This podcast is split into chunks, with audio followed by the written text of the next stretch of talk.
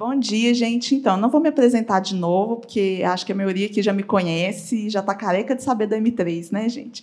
Se você não está, você pode procurar pela gente aí nas nossas redes sociais, m3.org, e conhecer mais sobre o nosso trabalho, sobre os nossos cursos. Se você quiser ser treinado, se você, pela graça de Deus, quiser ir para o Paquistão, para o Afeganistão, para o Iraque, eu vou orar pela sua vida e vou ter o prazer de te treinar. Bom, é, não vi nenhum amém. É nessas horas que a gente pensa, zero amém. Ai, Jesus, tem misericórdia de todos nós. É, gente, para mim é um privilégio, uma alegria estar aqui com vocês. Né? Essa igreja realmente mora no meu coração. Fiz parte do nascimento dela com muito orgulho. Então é muito bom para mim estar aqui com vocês, que são irmãos e amigos tão queridos meus, para a gente poder refletirmos juntos a respeito da palavra do Senhor e de um tema que, apesar de não fazer parte constante das nossas lembranças e das nossas orações, deveria fazer, por um simples motivo: a Bíblia manda. A Bíblia não aconselha, a Bíblia manda que a gente se lembre daqueles que estão encarcerados, que estão em cadeias, que estão padecendo dificuldades que a gente não é capaz de sequer imaginar por causa do testemunho do nome de Jesus Cristo. Então, é muito importante que nós nos lembremos deles, que nós cotidianamente oremos por eles, tenhamos empatia por essa realidade que é tão diferente da nossa. E para começar a falar sobre esse tema, eu gostaria que você abrisse a sua Bíblia comigo, no livro, na carta que o apóstolo Paulo escreveu aos Filipenses. Nós vamos ler unicamente um verso, capítulo 1, verso 29. Gente, eu posso pedir para alguém ser gentil com a minha pessoa e me trazer um copinho de água? Muito obrigada. Vocês abriram aí, gente? Filipenses, capítulo 1, verso 29. Esta é uma carta que o apóstolo Paulo escreveu para a igreja em Filipos enquanto ele estava preso. Então, o apóstolo Paulo, enquanto está preso, ele está escrevendo. Muito obrigada, irmão. Enquanto o apóstolo Paulo está preso, muito provavelmente na sua prisão em Roma, né, a primeira vez que o apóstolo Paulo, primeira vez não, né, gente, o apóstolo Paulo foi preso algumas vezes ao longo da sua trajetória do seu ministério, e uma das vezes em que ele estava preso, provavelmente quando ele é preso em Jerusalém, ele deveria estar ou em Cesareia ou em Roma, na sua prisão domiciliar, quando ele escreve essa carta aos Filipenses. E o que o apóstolo Paulo, preso, diz para os irmãos lá de Filipos, no verso 29, é o seguinte: Porque vos foi concedida a graça de padecerdes por Cristo, e não somente de crerdes nele. Eu quero começar essa palavra fazendo uma pergunta que, à primeira vista, pode ser aleatória, mas eu gostaria de saber aqui quantos irmãos aqui já frequentaram uma universidade, frequentam uma universidade, têm filho numa universidade. Quem aqui já frequentou ou frequenta ou está numa situação assim? Levanta a mão para mim. Muita gente. Então, eu só queria que você se lembrasse comigo de um dia comum da sua faculdade. Quero que você faça um exercício imaginativo comigo e se lembre lá, quando você estudava, numa segunda ou numa terça-feira, você tem uma aula bacana de manhã, só que você levanta atrasado. Você levanta atrasado e aí você sai de casa correndo, come correndo, dá um beijinho lá no seu pai, na sua mãe, no seu filho, no seu cônjuge, e sai correndo porque você não quer perder a sua primeira aula. É um professor que você gosta, uma aula que você gosta, um conteúdo que você realmente quer aprender. Aí você conseguiu, correu, né, pegou o ônibus, o carro, chegou na faculdade, ufa, a tempo da primeira aula. Você chega, você senta no seu lugar de sempre, você dá aí para os seus colegas, você abre o seu material. Acontece que, ao invés de entrar aquele seu professor, que você está acostumado com ele, com o material didático dele, entra um homem encapuzado, portando um fuzil. Atrás desse homem entram outros quatro homens, todos eles armados, todos eles encapuzados. E você se dá conta disso. E aí, de repente, aquela sala que era barulhenta, né, antes de uma aula começar, o pessoal está sempre conversando, botando o papo em dia. Aquela sala que estava cheia de conversas, de risadas, de repente vai, aos poucos, sendo cheia de um silêncio mórbido. E você e os seus colegas começam todo mundo a olhar um para o lado, um para o outro, o desespero começa a querer tomar conta de todo mundo. E aí um daqueles homens armados ergue a voz e ele só tem uma pergunta para fazer. Quem aqui dentro é cristão? É a única pergunta que ele faz. O seu desespero aumenta, porque você, você é cristão. E você não tem coragem, num primeiro momento, de erguer a mão e, ou oh, sou cristão. Você não faz isso. Nem você, nem ninguém. Aquele homem tem que perguntar de novo: quem aqui é cristão? De repente, um colega seu levanta tremendo que nem vara verde. E apesar de ele estar tremendo que nem vara verde, ele tem coragem de dizer: Eu sou cristão.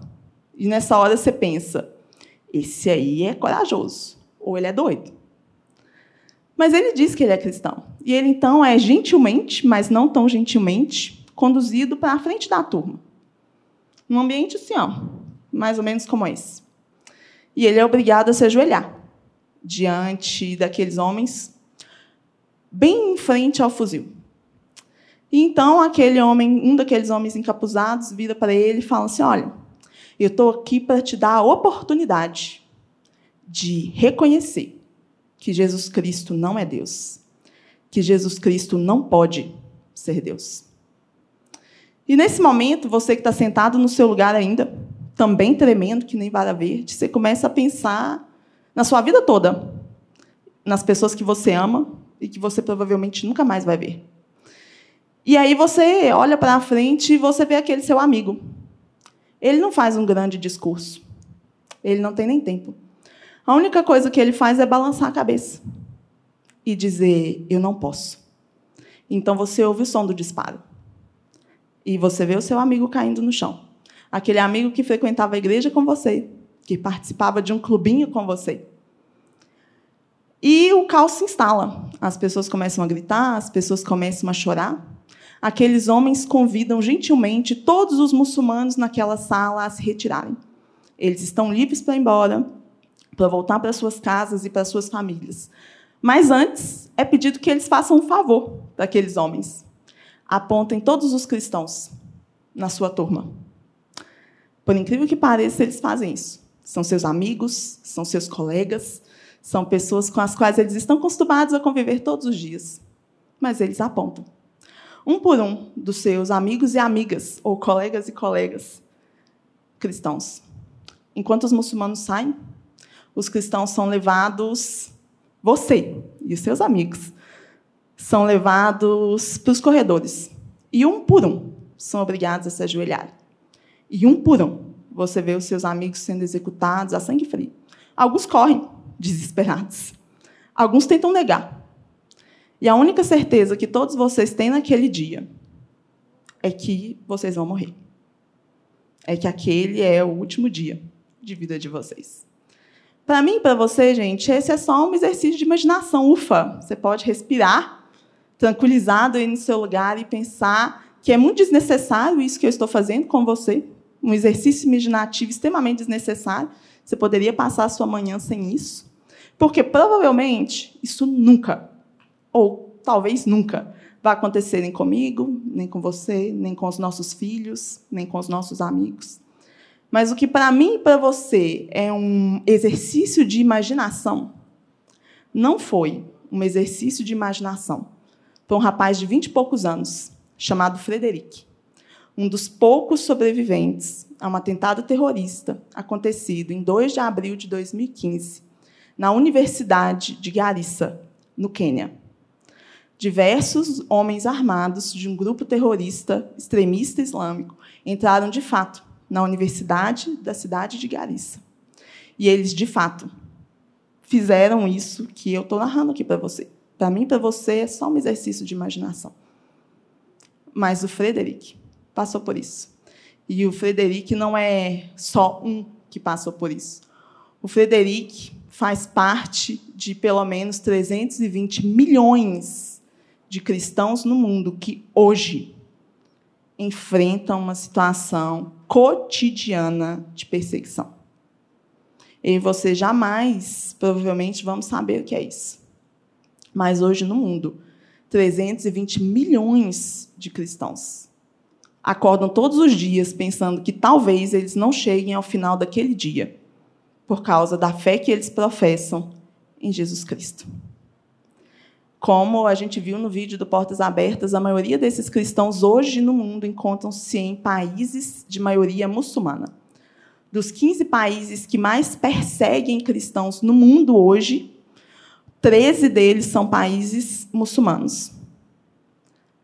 O primeiro, país que mais persegue cristãos no mundo é a Coreia do Norte. Depois disso, nós temos 13 países muçulmanos e a Índia, que é um país de maioria hinduísta, mas que tem pelo menos 20% da sua população muçulmana. Então, hoje, os maiores perseguidores dos cristãos no mundo, proporcionalmente falando, são os muçulmanos. E essa é uma realidade que tem sido extremamente agravada no último ano o número de cristãos nessa situação é, de fragilidade, de perseguição, cresceu absurdamente de 2020 para 2021, por causa da crise da pandemia de Covid-2019, né? Covid-19. E se a gente parar para pensar, eu não dou conta mais da pandemia. É um negócio que tem me cansado, me estressado, exaurido as minhas forças. E vamos ser sinceros, eu tenho diversas comodidades, né, diversas comodidades para enfrentar essa situação. Agora imagina você ter que passar por uma crise de COVID-19 e ter que decidir se você vai ver o seu filho morrer de fome ou se você vai negar Jesus. Já imaginou um negócio desse? Uma criança como Joãozinho, um pai como João e como a Bela ter que decidir se ele vê o filho dele morrer de fome ou se ele nega a Cristo. Porque isso tem acontecido nos países muçulmanos. Os governos muçulmanos se negam a dar auxílio básico de alimentação e medicamento para as famílias cristãs. Para você receber um medicamento básico, para você receber um alimento básico, você tem que se cadastrar e você tem que confessar a charrada e reconhecer que Jesus Cristo não é Deus. Para mim, para você, quer dizer, eu não sei para você, mas para mim isso parece muito surreal. Para mim, quando eu olho para a história do Frederick, eu penso que esse é um negócio muito surreal. E, para falar a verdade, eu penso mais. Eu penso assim, Jesus, será que se eu tivesse lá, dentro daquela universidade, eu seria o cara que levantou e falou: Eu não posso negar Jesus? Ou eu seria o cara que, na primeira oportunidade, tentaria sair correndo? Ou eu seria o cara que tentaria negar? Será que o meu testemunho, realmente, se ele fosse testado, será que se a minha fé fosse testada, eu teria coragem que os meus irmãos em Cristo estão tendo? A gente é muito complacente com a gente mesmo, né, gente? Pelo menos eu sou muito complacente comigo. Então, eu gosto de pensar que sim, que eu teria essa coragem de estofar o peito e dizer: não, não posso negar Jesus por nada nessa vida. Mas a verdade é que, se eu for olhar para mim com sinceridade, e eu for lembrar de todas as vezes que eu já dei o show das poderosas com Deus, de todas as vezes que eu sapateei mais do que o povo da escola de samba, e que eu dei mais show que a Paquita da Xuxa, porque as minhas orações não foram respondidas na hora que eu queria, do jeito que eu queria, porque Deus me disse um não, ou porque simplesmente Deus nem me disse nada. Se eu for parar para pensar em todas as vezes que eu tive crise na minha fé, porque as minhas orações não foram respondidas, eu fico tendente a pensar que talvez se a minha fé fosse realmente testada, eu não sei se a minha reação seria uma reação tão corajosa como a de tantos dos nossos irmãos que hoje estão passando toda essa questão por sofrimento por causa de Cristo. Porque se a gente fosse honesto, irmãos, honesto de verdade, eu e você não temos a mínima ideia, a mínima ideia do que é sofrer por Jesus Cristo. Eu e você não temos a mínima ideia do que é ser uma igreja sofredora. E de verdade, eu não estou querendo minimizar as suas dores, as suas angústias, as suas dificuldades. Eu não estou querendo te ofender, irmão. Se você sentir que tem um dedinho apontado para você, não se preocupe, porque para cada dedo que eu aponto para você, são três para mim. Com Deus por testemunha. Porque, usando as palavras do apóstolo Paulo, nesse rolê aqui, eu definitivamente sou a maior das pecadoras. Tenho dúvida nenhuma disso. Mas se a gente fosse honesto, honesto com a gente mesmo, a gente vai ter que reconhecer que a gente não tem a mínima noção do que é ser uma igreja sofredora. A gente é uma igreja que vive uma vida muito cômoda, muito tranquila, muito boa. É só a gente olhar para esse lugar que a gente está. Ó que lugar bacana! Ó que mesa bonita! Ó que privilégio só estarmos aqui, todos juntos, podendo, num domingo de manhã, cantar que Jesus Cristo é Senhor e Rei sobre as nossas vidas. Sabe o que é mais triste a nosso respeito? É que a gente sequer valoriza os privilégios que a gente tem de ser uma igreja livre. O João outro dia me mandou um videozinho no Instagram daquelas caixinhas de perguntas e respostas. Era do moço do Resgate, não era? Da banda Resgate? Pois é. Era um videozinho né, onde ele respondia a seguinte questão, que algum filho de Deus teve a coragem de fazer para ele. A pessoa virou para ele e perguntou assim, ó, pastor fulano, que assim, eu já creio em Cristo. Qual que é a necessidade de eu congregar? Gente, quando eu recebi o vídeo, eu vou confessar que a minha primeira reação foi rir. Eu vi o vídeo e eu ri. E aí eu lembrei do Shakespeare. O Shakespeare tem uma frase que ele fala, né, bem famosa, que ele fala assim, ó, seria cômico se não fosse trágico. Porque é deprimente, irmão. Uma pessoa que tem capacidade de perguntar um negócio desse é uma pessoa que não entendeu nada do privilégio que tem de ser pastoreado, cuidado, fortalecido, exortado, de fazer parte de uma comunidade de fé que pode orar com ele, que pode caminhar com ele. Isso aqui, ó, que para mim e para você é tão comum. Sabe, você saiu da sua casa, no ar, no, entrou no seu carro, no ar condicionado, veio para um lugar bacana desse, você vai sair daqui, sua mesa vai ter fartura para você sentar e comer com as pessoas que você ama. A gente nem presta atenção nessas coisas. Porque para mim e para você isso é comum. Mas quantos irmãos nossos estão hoje orando para que Deus os permita participar de uma pequena reunião escondida? Uma reunião que, se a polícia chegar lá e eles forem encontrados cinco pessoas juntas, orando, vai todo mundo ser preso. Uma reunião onde eles nem vão poder levar uma Bíblia porque eles não podem ser encontrados com uma Bíblia. A mesma Bíblia que eu e você, eu não vou te constranger te perguntando se você pelo menos abriu sua Bíblia essa semana. Mas essa Bíblia, que a gente tem, gente, a versão que a gente quiser. Hoje, quando eu estava saindo da minha casa, eu tive o privilégio de chegar diante da minha estante e pensar assim: Deus, qual Bíblia eu vou levar hoje? Porque eu posso escolher. Qual versão, qual tamanho, qual estudo, eu posso ouvir até com a voz do Cid Moreira. É um privilégio que maior, muitos cristãos no mundo não têm e a gente sequer dá valor. Então, nessa manhã, o que eu queria com essa palavra é sim incentivar você a orar cotidianamente pelos nossos irmãos, porque, como eu disse, é um mandamento bíblico. É sua responsabilidade.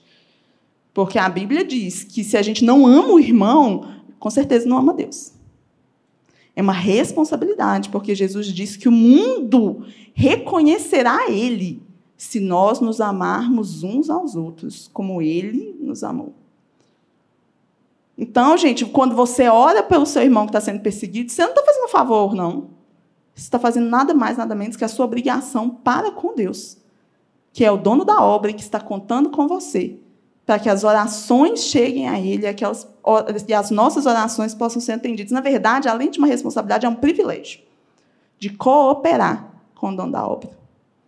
Mas eu estou aqui não só para incentivar você a orar, eu estou aqui para incentivar você a dar um passo a mais e ser um cooperador. Eu estou aqui para incentivar você a se envolver de verdade. Porque ministérios como Porta Aberta, gente, eles não vivem de luz. Na boa, eles têm a luz de Cristo, mas tudo isso aí requer investimento. Investimento de tempo, investimento de recurso. Então, eu estou aqui para você, para incentivar você a tirar um pouquinho do muito que eu sei que você tem, porque o Senhor tem sido bom conosco, investir. Investir num trabalho missionário, investir num missionário que não que tenha coragem que você não tem de parar lá no cafundó do Judas, no meio do Afeganistão, e pregar para os caras o Evangelho. Eu estou aqui para te incentivar a fazer essas coisas. Mas mais ainda, eu estou aqui para incentivar você e a mim. Lembre-se, gente, é um dedo apontado para você, três para mim. Então fica tranquilo. Estou aqui para nos incentivar a ver tudo aquilo que a gente pode e deve aprender com a igreja perseguida. Porque, gente, a gente tem muito para dar para eles. A gente tem muito para poder ajudá-los no seu sofrimento e nas suas dificuldades. Mas, cara, a gente tem tanta coisa para aprender com esse povo. A gente tem tanta coisa para aprender com esses irmãos. E a primeira coisa que eu acho que a gente tem para aprender com esses irmãos é que eles entenderam e eles vivem um negócio que eu e você, a gente já perdeu de vista há muito tempo. Que é o fato de que não existe cristianismo sem sofrimento e sem perseguição. Eu sei que para mim e para você isso é surreal. Para mim, para você, esse negócio de perseguição, de sofrimento, tipo, saiu de moda. A gente pensa assim, ah, isso aconteceu lá nos primeiros séculos da igreja, né, Vanessa? Antes do Constantino aparecer, antes da igreja ter se tornado religião oficial do império, a gente não tem noção. Esse negócio de sofrimento já passou. Gente, a gente quando a gente vive uma realidade, a gente tem a falsa noção de que a nossa realidade é a regra porque é isso que a gente está vivendo. Só que a igreja que não sofre, ou seja, eu e você, nós não somos a regra. Eu e você somos a exceção. E basta você dar uma olhadinha rápida aí na história da igreja. Se você abrir qualquer livro de história da igreja, você vai ver que eu e você somos a exceção. E se você tiver com muita preguiça para abrir um livro de história da igreja, você nem tem um livro de história da igreja, não precisa não. Você só precisa abrir a sua Bíblia. Você só precisa abrir qualquer livro do Novo Testamento. E você vai entender que a igreja que sofre por Cristo é a regra. Porque, se você parar para pensar comigo, o que, que o Novo Testamento é? O Novo Testamento é um conjunto de cartas e documentos escritos por cristãos perseguidos para cristãos perseguidos num contexto de perseguição. Eu vou repetir, porque eu preciso realmente que você entenda isso. O Novo Testamento é um conjunto de cartas e de documentos escritos por cristãos perseguidos, para cristãos perseguidos, vivendo em um contexto de perseguição. Irmão, você não vai entender o Novo Testamento se você não entender isso. Não vai. O Novo Testamento não vai fazer sentido para mim e para você, a gente não vai entender completamente as instruções, os ensinamentos, as exortações, toda a riqueza do Novo Testamento se a gente não entender que ele foi escrito por gente perseguida, querendo consolar, fortalecer e exortar gente que estava sendo perseguida. Para que aquele povo não abrisse mão de Cristo, apesar da dificuldade da perseguição. Novo Testamento não vai fazer sentido para mim e para você se a gente não entender isso. E o que acontece hoje em dia, infelizmente, eu digo infelizmente, o que acontece hoje em dia conosco, igreja livre, no Brasil, pelo menos, é que a gente vê um monte de pregador, um monte de pastor fazendo uma ginástica olímpica, hermenêutica e teológica, para tentar encaixar o Novo Testamento na nossa visão de mundo. Para tentar encaixar a palavra de Deus, que foi escrita num contexto de perseguição, para as nossas forma de ver o mundo no século XXI. E aí, de repente, o que acontece com as nossas interpretações quando a gente tenta tirar a Bíblia do contexto e fazer ela se encaixar na visão de mundo do século XXI, é que, de repente, a gente não está mais falando sobre ou entendendo textos como esse que o apóstolo Paulo falou para a igreja de Filipos. A gente não, não tem nem noção do que é esse tal desse negócio de privilégio de padecer por Cristo. A gente não está mais pensando a respeito do que Paulo escreveu para Timóteo, também preso, numa masmorra romana, há dias, provavelmente, da sua decapitação. A gente não tem noção. Mas Paulo escreveu lá para Timóteo, a sua última carta, e ele fala lá em 3,12 de 2 Timóteo. Timóteo, todo aquele que quiser viver piedosamente em Cristo Jesus sofrerá perseguição. Ao invés de a gente estar refletindo sobre essas coisas, de verdade, gente, na boa, o que a gente está fazendo é querendo determinar como é que Deus age. Deus deixou de ser o nosso fim para ser o nosso meio. O meio da gente ter as nossas realizações, os nossos sonhos, os nossos desejos, as nossas vontades realizadas. A gente instrumentalizou o dom da coisa toda e ao invés da gente se curvar à vontade de Deus, à agenda de Deus, o propósito de Deus, a gente quer um Deus que se curva à nossa agenda, ao nosso propósito, à nossa vontade, ao nosso tempo. E quando isso não acontece, a gente faz que nem filho mimado e fica bravo com Deus. Sabe por quê, gente? Porque a gente não é capaz de entender o Novo Testamento se a gente não entender que sofrimento faz parte do pacote de uma vida cristã. Sério, aí textos como, por exemplo, textos de Atos 16, para a gente ficou uma maluquice. Sério, eu leio Atos 16 e eu penso assim, mano, esse povo é muito doido. E Atos 16, então a gente tem Paulo e Silas presos, na, presos, né? Por causa do evangelho. Você se lembra disso, né? Paulo e Silas estão lá em Filipos, depois de muito persistir com o Senhor, porque Paulo queria pregar o evangelho, o Espírito falava assim: não, Paulo, você não vai para a Ásia, não, você não vai para a Bitínia. Para onde que, você, que eu quero que você vá, Paulo? Eu quero que você vá para a Galácia. Paulo faz o que Deus fala, arruma a mala junto com Silas e vai para Galácia. Quando Paulo chega na Galácia, ele está lá em Filipos, ele vê uma moça endemoniada, com espírito adivinhado. O que, que ele faz? O que Jesus mandou fazer: libertar os cativos pegou a palavra de Deus, libertou a moça, libertou os cativos, consequência, foi preso. Mas sabe o que eu acho mais surreal nessa história? É que Paulo e Silas estão lá na masmorra e a gente não vê Paulo e Silas falando o que eu, irmão, abrindo meu coração, provavelmente falaria. Porque se fosse eu, eu ia falar assim: pô, Deus, sério? Estava só fazendo o que o Senhor pediu. O Senhor podia ter sido meu brodinho. Estou pregando o Evangelho. Não estava matando, não estava roubando, não estava fazendo, nada, não fazendo nada de errado. Eu estou aqui única exclusivamente porque eu preguei o evangelho. No máximo, né, gente, se eu tivesse no meu dia de muita fé, sabe o que eu ia fazer? Aquela oração do fogo e do poder. E falar assim: Jesus, vai abrindo todas as cadeias, quebrando todas as correntes. Abre isso aí, Jesus, porque eu preciso sair para continuar pregando o evangelho. Mas não é isso que os caras fazem, não. Você não acha isso muito doido? Paulo e Silas não fazem oração do poder.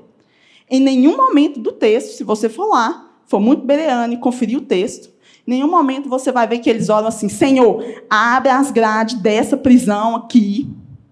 Senhor, me liberta disso aqui, me livra agora. Não é essa oração que os caras fazem, não. Sabe o que os caras fazem? Eles aproveitam que eles estão no fundo de uma masmorra bem fedida, bem insalubre, bem úmida, e que eles não sabem o que vai acontecer com eles amanhã.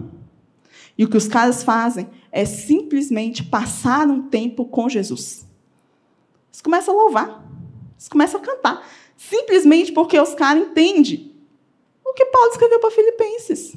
É um privilégio meu, Senhor Jesus, padecer por causa do teu nome. Então, glória a Deus que eu estou no fundo dessa masmorra por causa do teu nome. Gente, fala sério. Para mim, para você, isso é coisa de doido. É coisa de doido. Por quê? Porque a gente não entende de verdade o Novo Testamento. A gente não entende que Paulo, no fundo daquela masmorra, estava pensando assim: é, Deus está cumprindo as promessas dele na minha vida. Glória a Deus, aleluia, porque Deus está cumprindo a promessa dele na minha vida. Porque quando a gente pensa em promessa, a gente pensa no negócio legal. Quando a gente pensa em promessa, a gente só vai nos versículos, sim, com todas as bênçãos nas regiões celestiais em Cristo Jesus. Mas a gente nunca pensa que a bênção na região celestial em Cristo Jesus pode ser o fundo de uma masmorra. Mas para Paulo era. Para Paulo era de verdade.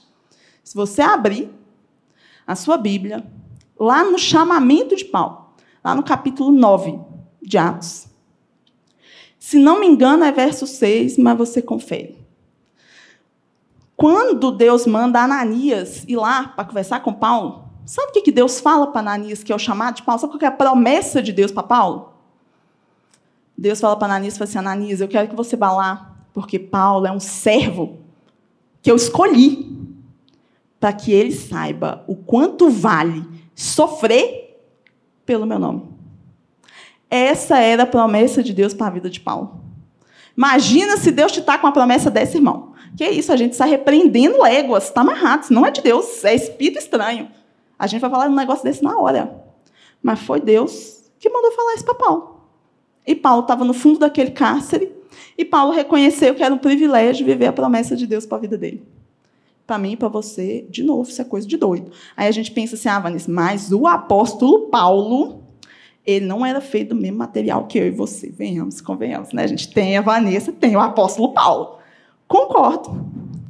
Irmão, eu concordo plenamente com você. Mas aí a gente tem um probleminha. O probleminha é chamado Jesus Cristo. Porque se você abrir também o seu texto de Atos, capítulo 1, verso 8, que é um texto legal demais. Quem trabalha com missões é um dos nossos textos favoritos, né? Porque em Atos 1, 8, Jesus está pronto para ascender aos céus. E aí Jesus deixa as suas últimas palavras para os seus discípulos antes da sua ascensão. E Jesus diz um negócio legal demais. Jesus diz para aqueles caras: olha, estou dando para vocês o privilégio de serem minhas testemunhas em Jerusalém, Samaria, Judeia e até os confins da terra. Ou é legal demais, não é? E graças a Deus a gente só está aqui porque esses caras levaram a sério até os confins da terra que Jesus falou para eles. Porque eu e você, irmão, somos os confins da terra deles. Ok? Eles chegaram aos confins da terra. Mas o que é mais legal é que se você for uma pessoa que gosta, assim, de um original grego, assim, acho super chique, né, gente, quando a pessoa cita o original grego, não sei o quê. Só que o original grego dessa passagem complica a minha e a sua vida. Porque a palavra que Jesus usa para falar sobre testemunha é a palavra martíria. Se você juntou dois mais dois, você sabe que Marte vem de martíria. Deu ruim para mim, deu ruim para você, gente. Se a gente fosse viver de verdade o texto do Novo Testamento, deu muito ruim para a gente. Porque Jesus está dizendo que ser testemunha é ser Marte. Ser testemunha é viver martíria. Ou seja, é estar disposto a padecer no seu corpo físico pelo seu testemunho em Cristo Jesus. E olha, irmão, eu não estou aqui sendo masoquista, sadomasoquista, não estou aqui para fazer apologia ao sofrimento. Por quê? Porque eu não sou doida, porque eu sei, sim, que é antinatural para mim, para você, e o Darwin explica. Isso o Darwin explica. O Darwin não explica um monte de coisa, mas isso ele explica. Né? É o nosso instinto de sobrevivência. Ninguém quer sofrer. E os nossos irmãos que estão sendo perseguidos, e Paulo, e Silas, e Timóteo, e essa galera toda do Novo Testamento, os caras também não queriam sofrer. O negócio não é o sofrimento. O negócio é eu entender que se eu verdadeiramente viver o Evangelho, se eu verdadeiramente for uma testemunha fiel de Cristo, a consequência lógica disso é eu ser perseguido. Paulo disse isso para Timóteo. O que Paulo diz para Timóteo, gente, não é um ensino, não é uma exortação, é a constatação de um fato. Paulo vira para Timóteo e fala assim: ó, Timóteo, dois e dois são quatro. Todo aquele que quiser viver piedosamente em Cristo Jesus sofrerá perseguição. Então, uma das coisas que a gente precisa de verdade aprender com a igreja perseguida é pensar como é que anda o nosso testemunho. Como é que anda? A gente tem sido testemunha fiel e verdadeira de Jesus mesmo? A gente tem sido espada de Deus contra as coisas do mundo ou a gente tem compartilhado da cosmovisão do mundo? A gente tem buscado ser diferente, como o Senhor nos exorta a ser, ou a gente é nem o povo de Israel, que queria ser igual a todas as nações no seu entorno?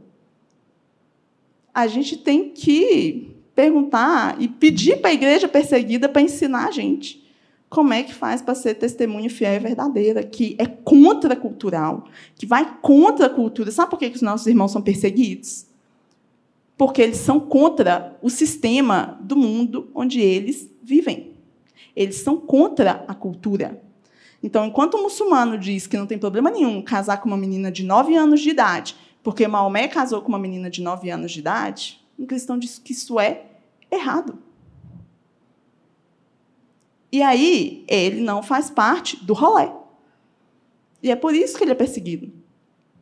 Ele é perseguido como consequência de manter firme a sua profissão de fé em Jesus Cristo. E dizer que Jesus Cristo realmente é Deus, que Jesus Cristo realmente é a verdade absoluta e inegociável. E que aquilo que a Bíblia diz a respeito dele e a respeito do homem não pode ser mudado pelas circunstâncias ou pela vontade de quem quer que seja. Por isso que os caras são perseguidos, gente. Porque eles incomodam. Incomodam muito. A ponto de quererem se livrar deles. A questão é: será que eu e você incomodamos? A questão é: será que a gente não é mais agente secreto de Jesus que a gente gostaria? Sabe? Parece às vezes que eu estou falando de mim, gente, de novo. Que às vezes eu sinto que eu estou brincando de 007. Assim, gente, olha, sou James Bond e não estou nem vendo. Será que nós, como igreja, estamos, faz... estamos incomodando o mundo à nossa volta? Será que quando você chega na sua faculdade, você incomoda? Que quando você chega no seu trabalho, o povo fala assim, nossa, já vem aquele crente chato, não pode falar mais nada, não pode brincar, não pode fazer mais nada, porque lá vem o crente chato. A gente não quer ser chato, gente, a gente quer ser legal, a gente quer ser da hora, a gente quer participar da rodinha, a gente quer, infelizmente, a gente está cheio da cosmovisão do mundo à nossa volta. E o que é pior, a gente não quer se deixar ser lido pela Bíblia. A gente quer ler a Bíblia pela lente da nossa cosmovisão. E aí, além de tudo, a gente está vivendo um cristianismo que é água com açúcar. Só que Jesus é faca na caveira. Então, uma das coisas que a gente precisa aprender com a igreja perseguida é a começar de mim é a zelar pelo nosso testemunho e a pensar qual a diferença nós estamos fazendo. Nós estamos sendo sal de verdade que tempera o mundo à nossa volta. Porque o dia que a gente for, gente, a gente vai viver mais oposição do que temos vivido hoje. Porque é uma promessa bíblica. É a promessa, a promessa da Bíblia para mim, para você é: seja fiel. E você vai enfrentar a oposição. Seja fiel e você vai enfrentar verdadeiramente oposição. A gente precisa aprender isso com o Novo Testamento e com os nossos irmãos que estão tendo coragem de ser oposição e estão verdadeiramente enfrentando a oposição. E uma outra coisa que eu quero, bom, que eu aprendo com a igreja perseguida e que eu queria compartilhar com você nessa manhã é que eu não sei você, mas eu fico me perguntando, falo assim, gente, não é só o apóstolo Paulo que é feito de um outro material, não, né? Esses caras têm que ter um segredo. Você não pensa isso às vezes, gente? Eu penso, falo assim, não, tem que ter um segredo. Tem que ter um negocinho aí, cara, que o cara tá só levando para cara fora e ele continua fiel em Cristo. Não, esse povo não é feito da mesma coisa que eu. Às vezes eu penso isso. Não sei se você pensa, mas eu penso assim, não são feitos do mesmo materialzinho ruim que eu sou feita. Tem lógica, porque esses caras conseguem resistir na fé, acho que eles não têm medo. Aquele negócio do instinto de sobrevivência que a gente tem, vai ver que eles não têm, né? Não é isso, gente. É gente como eu e você, que tem tanto medo quanto eu e você. Que tem tantas dificuldades, muito mais dificuldades que eu e você. A diferença não é que esses caras não têm medo. A diferença é que a fé deles supera o medo deles. Agora, como é que eu faço para ter uma fé que supera o medo. Esses caras têm que ter feito um negócio diferente. Só que não, né, gente? Eles não inventaram a roda. Como é que eu faço para ter uma fé que supera o medo, que inclusive vale não só para perseguição, mas para qualquer coisa que você esteja vivendo na sua vida, que eu esteja vivendo na minha vida? Como é que eu faço para ter uma fé que supera o meu medo, que supera a dificuldade, que supera a tristeza, a desilusão, a angústia? Como é que faz esse negócio? Porque todo mundo quer, né? Mas é um negócio muito simples. A Bíblia diz que a fé vem pelo ouvir e o ouvir pela palavra de Deus. Como é que este povo consegue superar o medo? Pela fé, pelo apego à palavra de Deus. É, se você já ouviu histórias sobre a igreja perseguida, com certeza você já ouviu histórias de como a Bíblia é um negócio escasso em meio à igreja perseguida. O próprio ministério, Portas Abertas. A história do irmão André e o ministério Portas Abertas começa assim: ele era um traficante de Bíblia. Ele era um contrabandista de Bíblia. Na época em que a União Soviética ainda existia, e a gente sabe que era um regime opositor ao cristianismo, o cara pegava seu fusquinha e botava inúmeras Bíblias no seu fusquinha e atravessava a fronteira para um lugar extremamente hostil para levar Bíblias para os irmãos. Às vezes, uma Bíblia para uma comunidade inteira. Uma coisa que não mudou. Não mudou. Se vocês ouvissem, ou não sei quais, quantos de vocês já ouviram o testemunho do João e da Maria, vocês vão ver que tudo que o João precisou foi de uma Bíblia. Mano, deram uma Bíblia para ele. E ele leu. E aquilo fez toda a diferença na vida dele, de verdade. Uma diferença que às vezes não faz na minha e na sua vida. O João é um cara muito maluco. Ele saiu do Egito porque ele podia ser morto. E agora ele voltou para o Egito, mesmo que ele possa ser morto. Por quê? Porque ele reconhece que Jesus Cristo o chamou não para viver no conforto do Brasil, mas para pregar o evangelho para pessoas que, como ele, não tinham uma esperança, até que a Bíblia apareceu para eles. De novo, o meu e o seu conforto deixa a gente preguiçoso, preguiçoso espiritualmente. E aí depois a gente quer saber, ô oh, Jesus, por que, eu não tenho fé? Porque sabe aquele negócio, a fé que move a montanha? Não tem, não, gente. A minha fé não está movendo nem formiga que da montanha. Mas a questão é, de novo, eu não quero que você levante a mão, mas eu quero que você pense aí de forma muito honesta com você.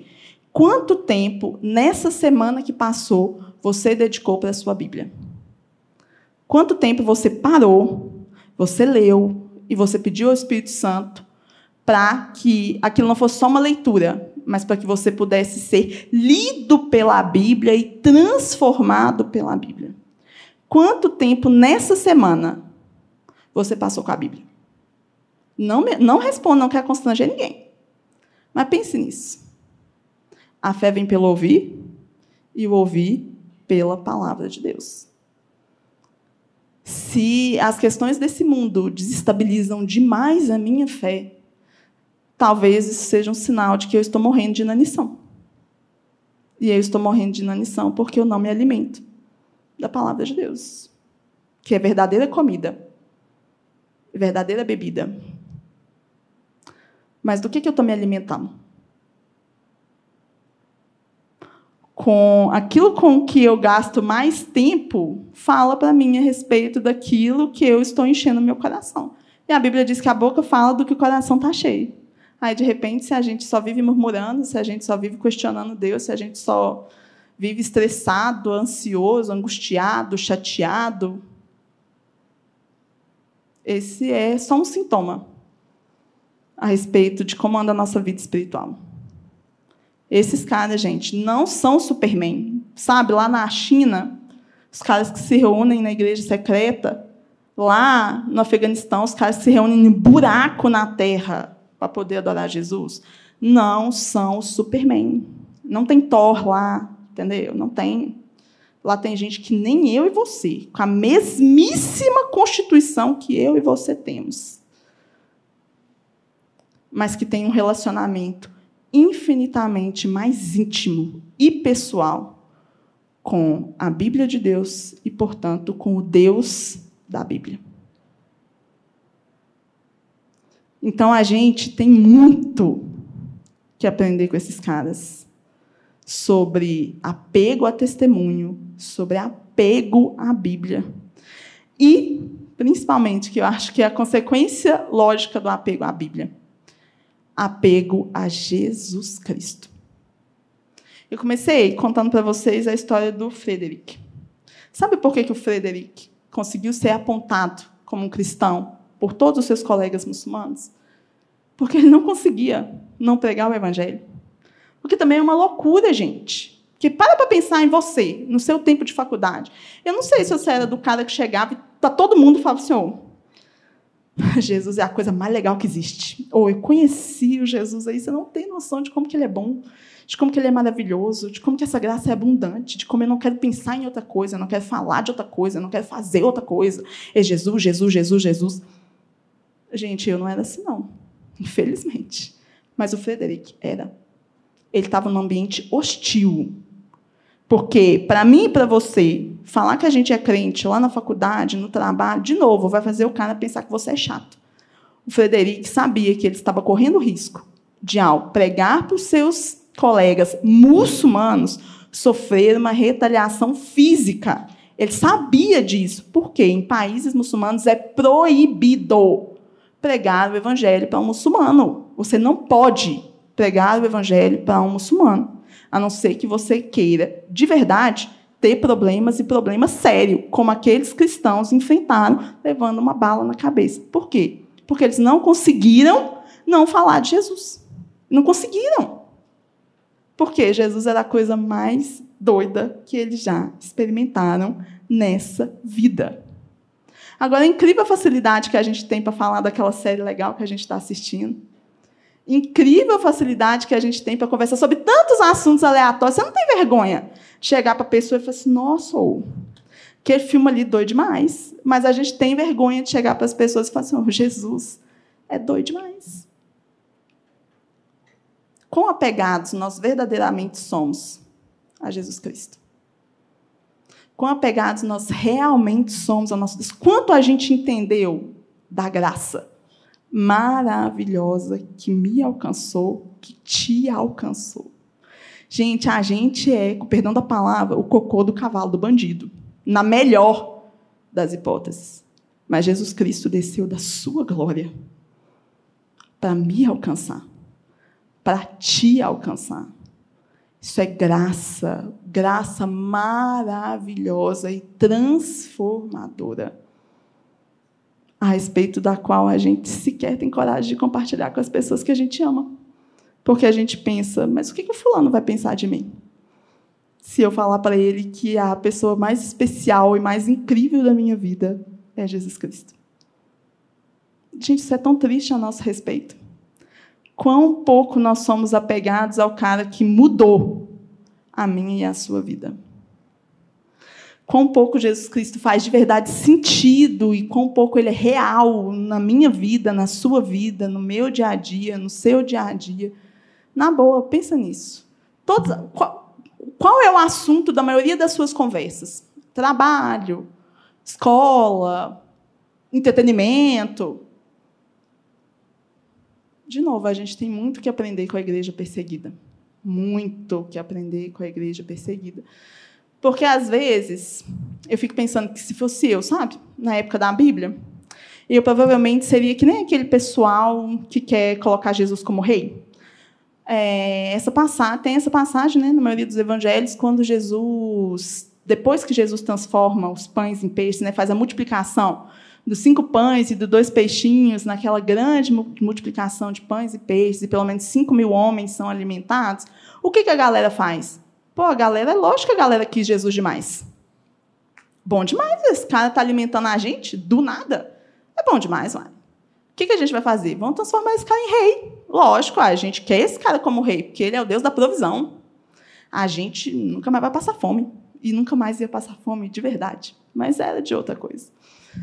E o que, que esses caras pensam? Eles pensam, não, agora eu vou transformar Jesus em rei. Por quê? Porque é cômodo para mim. Porque é bom para mim porque vai facilitar demais a minha vida transformar Jesus em rei. Porque ele é o rei que me serve, né? A Bíblia já diz que ele é servo mesmo. Então, fechou. Só que não é isso que Jesus faz, né, gente? Quando Jesus viu que o que tinham para ele era o palácio, quando Jesus viu que o que tinham para ele era o reino, era reinar, Jesus dá a linha na pipa rapidinho. Ó, Jesus sai vazado. Sabe por quê? Porque Jesus não veio, apesar de ser rei, Jesus não veio para viver o melhor dessa terra e conquistar o reino. Jesus estava caminhando para a cruz. Essa era a missão de Jesus. Ele abriu mão da sua glória para caminhar para uma cruz.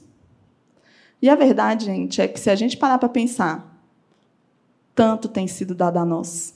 Tanto, tanto. Eu não sei se você sente isso, eu sinto isso. Tanto tem sido me dado. Muito mais do que eu jamais vou merecer. Só que a Bíblia também diz que a quem muito é dado, muito será cobrado vai ser cobrado de nós. Vai ser cobrado de nós. Não barateie a graça.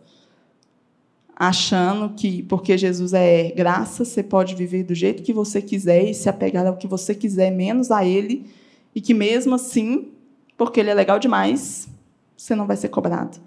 A quem muito é dado, muito será cobrado. Vai ser cobrado de mim e de você. O nosso comprometimento, o nosso zelo, o nosso comprometimento com a palavra de Deus, o nosso comprometimento com o Deus da palavra, o nosso comprometimento com a pregação do evangelho, o nosso comprometimento com o testemunho vai ser cobrado de nós. Porque, da mesma forma que Jesus não foi chamado para ocupar um palácio, ele diz que o servo em nada é diferente do seu Senhor. O chamado de Jesus Cristo era a cruz. O meu chamado e o seu chamado não é diferente, não. Jesus diz: quem quiser, vir após mim. Negue-se a si mesmo. Toma a sua cruz e siga-me. Não tem diferença. A gente precisa aprender tanto com a igreja perseguida, irmãos. A gente precisa cotidianamente tê-los na nossa memória e pedir misericórdia de Deus, para que a gente possa não apenas orar por eles, não apenas ser um com eles, não apenas nos envolvermos diretamente em minimizar o sofrimento deles, não apenas nos envolvermos diretamente, de alguma forma, em pregar o Evangelho para aqueles que não foram alcançados ainda e que estão nos propósitos de Deus, nós temos que nos lembrar deles e nos envolver ativamente. Não só por eles, principalmente por nós. Porque muito, muito nos tem sido dado. Mas a gente não pode esquecer o resto do versículo. Muito nos será cobrado. Que o Senhor tenha misericórdia de mim, que o Senhor tenha misericórdia de todos nós, que Ele nos capacite a olharmos para fora das nossas zonas de conforto, para fora do nosso comodismo evangélico brasileiro. E o Senhor nos ensina a ter zelo real e verdadeiro por Jesus Cristo, pela Sua palavra e pela comunidade da fé da qual nós fazemos parte. Acho que era isso que eu queria compartilhar com os irmãos nesta manhã. Pedir a misericórdia do Senhor para mim, para todos nós. E de verdade, irmão, se você não tem se apegado ao Deus que você diz que serve, que você diz que ama, é tempo de nós olharmos para os nossos irmãos e nos arrependermos. Nos arrependermos por não levarmos a Bíblia a sério e não sermos um com eles. Nos arrependermos por não levarmos Jesus a sério e não termos um testemunho, uma vida condizente com aquilo que a gente diz que acredita. É hora de nós nos arrependermos e pedir ao Senhor que nos ajude pela sua graça maravilhosa, porque a gente não dá conta.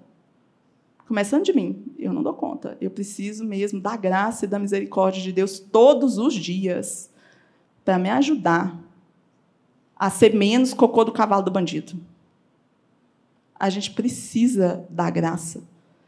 E a gente tem que nos lembrar dos nossos irmãos para nos lembrarmos de quanto nós temos e de quão pouco temos feito com tudo que nos é dado, para sermos um com eles, mas para nos arrependermos cotidianamente de não sermos um com eles e de não sermos um com Cristo. João, você faz essa oração por nós, por favor. Que o Senhor tenha misericórdia de todos nós, a começar de mim. Amém. Senhor, muito obrigado pela tua palavra. Muito obrigado pela vida da Vanessa. Que o Senhor continue realmente levantando ela para o teu bom propósito, Senhor. Guardando, livrando ela de todo mal, Deus. Nessa manhã nós nos lembramos dos nossos irmãos e irmãs em Cristo que estão sendo perseguidos, mortos, passando fome por causa do Covid-19, por não negarem que são seguidores do Senhor. Nós abençoamos a vida deles, pedimos, Senhor, tem misericórdia, levanta recursos, faz milagres, faz aquilo que o Senhor é mestre em fazer, porque o Senhor cuida deles, assim como cuida de nós, Deus. Levanta realmente recursos, Pai, toca nos corações, envia missionários e abençoa, Pai, instituições como a Portas Abertas, no seu fim. Em nome de Jesus, Pai, nós abençoamos a igreja perseguida nessa manhã. Amém.